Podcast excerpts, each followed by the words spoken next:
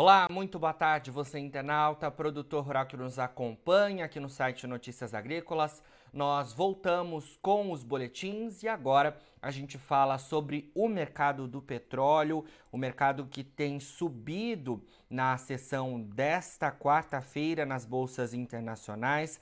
É, agora que a referência que a gente tem é uma alta de cerca de 1% no WTI e um pouco menos de 1% no Brent é esse que está cotado em cerca de 93 dólares o barril no principal vencimento e o WTI oscila em cerca de 88 dólares o barril.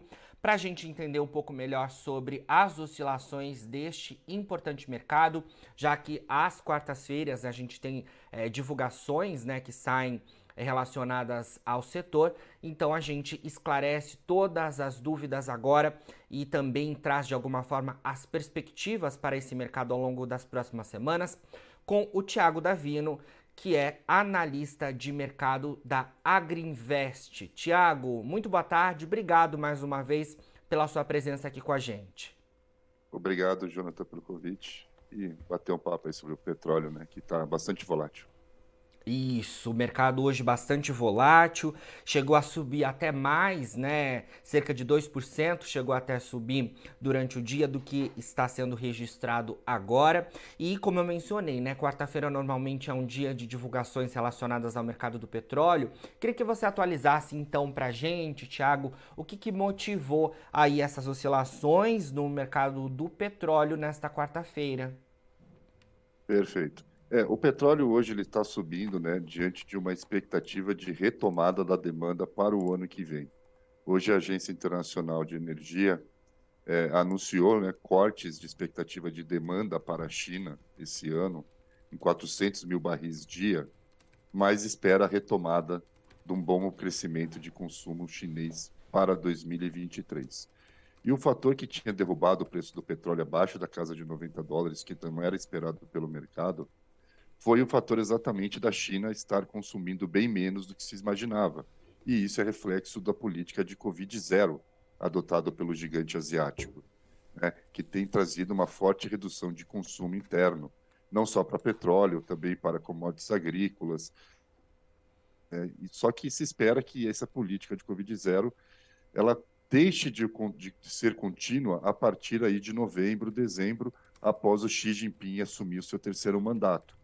E aí, com isso, a demanda voltaria forte no, na, lá na China e, com isso, o preço tenderia a voltar a subir. Perfeito, Tiago. Queria trazer para nossa conversa, então, um outro aspecto aí relacionado à questão da oferta, né? Que também é importante a gente falar sobre isso. Tem essa questão da demanda que você pontuou, mas também temos aspectos importantes relacionados à oferta, estoques muito baixos lá nos Estados Unidos, né? Atualiza pra gente também essas informações, porque esse é um outro ponto que dá suporte aos preços, não é? Sem dúvida nenhuma, né? Principalmente quando a gente olha aí o preço WTI, né? Bolsa de Nova York, que é referência do preço do petróleo norte-americano. Bom, por conta da guerra entre Rússia e Ucrânia e a falta de acesso ao petróleo russo, né, as sanções econômicas que foram impostas pelo, pelos países desenvolvidos do Ocidente, os Estados Unidos passou a ser o provedor de passou a ser a origem de oferta de petróleo para os países europeus. E com isso, ele botou a sua disponibilidade das suas reservas estratégicas, que vieram na ordem de 650 milhões de barris em junho do ano passado, à disposição da Europa. E as exportações estão realmente em níveis recordes de petróleo e derivados para o velho continente com origem nos Estados Unidos. E essa queda e essa contínua exportação derrubou fortemente o estoque de petróleo norte-americano, e as reservas saíram de 650 milhões em junho do ano passado para o atual patamar de 442 milhões, ou seja, uma queda de mais de 200 milhões de barris. E esse estoque vai ter que ser reposto uma hora, em algum momento, pelos Estados Unidos, que esperam um preço ao redor de 80 dólares para começar a repor esses estoques. E é importante pontuar que esses 442 milhões é o nível mais baixo desde 1982 ou seja, há 40 anos. Nossa, realmente, né? Um cenário é, que a gente vê no mercado do petróleo que a gente não imaginava, né, até pouco tempo, né, Tiago? A gente que viu esse mercado sendo fortemente impactado é, lá no início da pandemia do coronavírus, temores né, relacionados à demanda inicialmente.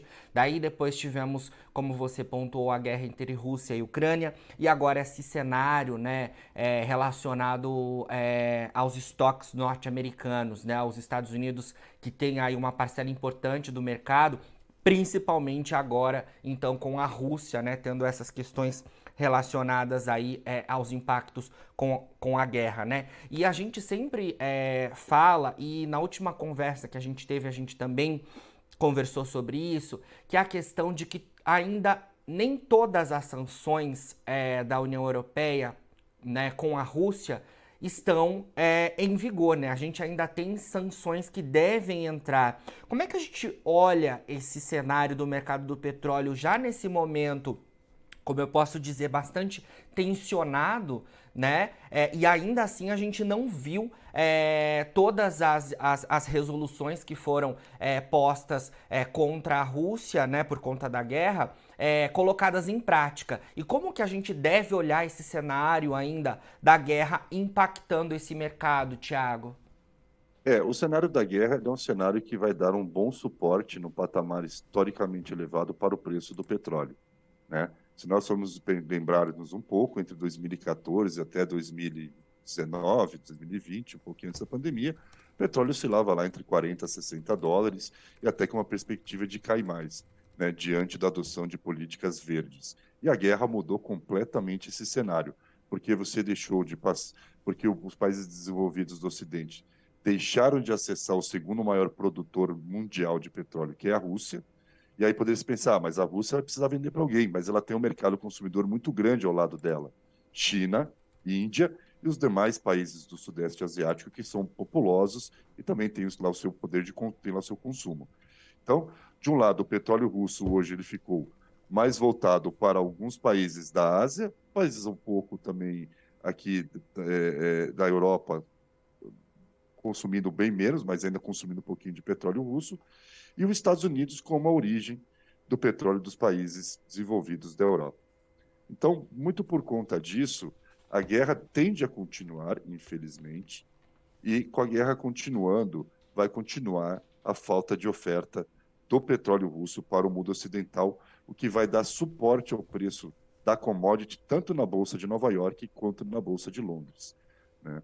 E é importante frisarmos que a Rússia tem vendido petróleo para a China, para a Índia e outros países com desconto em relação ao preço praticado no mercado internacional, o que reflete basicamente essa diferença de relação de oferta e demanda. Quando você tem muita oferta na Ásia hoje por conta da Rússia, você tem uma grande escassez de oferta na Europa, com os Estados Unidos tentando socorrê-la. E aí, aperta para os Estados Unidos a oferta, aperta para a Europa, e o preço, tanto no Brent quanto no WTI, tendem a seguir suportados. E até, no meu, até me, me, me espanta um pouco, o preço está abaixo de 90 dólares nesse momento, num cenário que a gente vê o estoque americano caindo continuamente. Sim. Tiago, ponto importante aí ressaltado em relação né, à, à Rússia e os países asiáticos, asiáticos, porque existe ali uma boa relação né, entre a, a Rússia e, e, os países desse continente, principalmente a China, né? Ponto importante Exato. Aí, ressaltado por você. É, olhando então essas informações que você já nos trouxe, é, a gente não tem, pelo menos, é, eu diria que no médio prazo, algo que possa fazer com que os preços do petróleo mudem muito de patamar, né? Do que a gente viu. O cenário é mais pro positivo mesmo, né? Perfeitamente. O única, é, a solução não seria difícil, mas politicamente seria muito embaraçoso, que seria o fim das sanções econômicas contra a Rússia. Isso não deve ocorrer em hipótese alguma. Diante desse quadro, não tem como ter uma expectativa de médio prazo de queda do preço do petróleo, pelo contrário, de alta. E agora, com a chegada do inverno no hemisfério norte, principalmente afetando a Europa, que está com sério problema de custo de gás natural, o que está ruim vai ficar pior. E tende é. a puxar o preço do petróleo, porque hoje o petróleo está muito mais vantajoso ser utilizado como fonte de aquecimento do que o gás natural. Então a demanda vai crescer no final do ano, lá no hemisfério norte, especialmente na Europa. Sim, esse era um outro ponto que eu iria trazer justamente para nossa conversa, Tiago, né, justamente relacionado a essa questão da Europa, o gás natural que a gente vem acompanhando, que tem subido, subido, tem subido forte. Hoje, por exemplo, estou olhando aqui neste momento o gás natural sobe mais de 11%.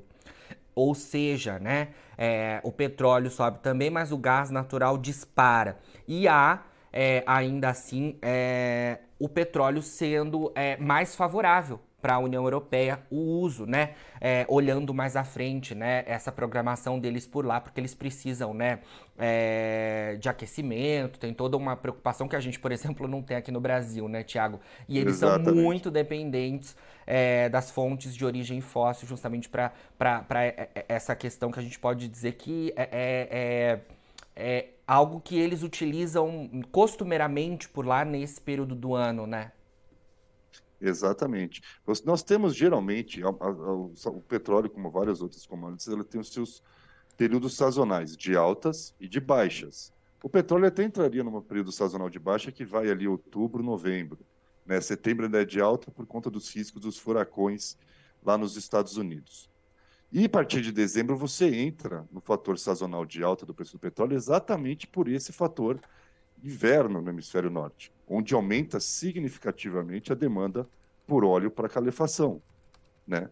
E a base vinha de gás natural e vai ser utilizado esse ano muito mais petróleo para calefação do que nos anos anteriores, por conta do desconto do preço do petróleo em relação ao gás natural, como você bem pontuou, né, o preço do gás natural disparando mais um dia, né, enquanto o petróleo subindo bem menos. Isso dá competitividade ao petróleo como fonte de aquecimento para o europeu. E a consequência disso vai ser um aumento de demanda por petróleo para a produção de óleo para aquecimento, e isso vai reduzindo a mais as reservas que estão bastante baixas. E a tendência para final de ano, início de ano, é o preço do barril do petróleo voltar a subir, no meu entender, podendo voltar à casa dos três dígitos, ou seja, a 100 dólares do preço do barril. Porque, reitero, está muito barato quando a gente olha o quadro de oferta global da commodity. Quando você fala em final de ano, Tiago, a gente pode dizer quais meses aí? Ali a partir já de dezembro, né? Uhum. Novembro começa a escaladinha de subida e dezembro puxa, janeiro puxa, e aí vai depender também muito da intensidade de como vai ser o inverno na Europa. Sim. Se ele for um inverno mais frio do que o normal, maior será o consumo por petróleo para produção de óleo de calefação, maior vai ser a pressão altíssima sobre o petróleo. E com a disparada do gás natural, que chegou a bater mais de 500% de alta em 12 meses, né, que é algo espantoso, né? Sim, a gente imagina, né, 500% é inacreditável, né? É, ele tende a colocar realmente o petróleo como o grande carro-chefe lá na Europa do óleo de aquecimento. E isso traz demanda, demanda puxa preço, e num quadro de oferta apertado, e aí imaginamos a China retomando o seu consumo, também por conta do fim de uma possível política da Covid-0, aí você tem demanda para cima e né, demanda muito para cima e uma oferta cabaleante. Não tem como dar outra, preço para cima. Então entendo que dezembro e janeiro a gente deve voltar a ter preços altos, voltando provavelmente possivelmente a um patamar de três dígitos. Certo. Tiago, é... além de, de, de, tudo isso que você trouxe para a gente, queria acrescentar uma outra questão, né? Que é claro que é, é, é, questão climática, a gente não consegue é, aí precisar, né? Mas é mais um ponto de atenção aí que eu queria levantar, que é a questão da temporada de furacões lá nos Estados Unidos também. Esse é um outro ponto que eu acho que queria ver se, vo se, se você concorda, né? Que é um outro ponto que o mercado pode estar em atenção, porque isso pode também mexer com os preços, né? Sem dúvida nenhuma, isso ocorrerá. É, tende a trazer mais volatilidade ainda ao preço. Por hora, a temporada de furacão começou bastante tímida nos Estados Unidos. Ela vai ganhando corpo ao longo de setembro até meados de outubro.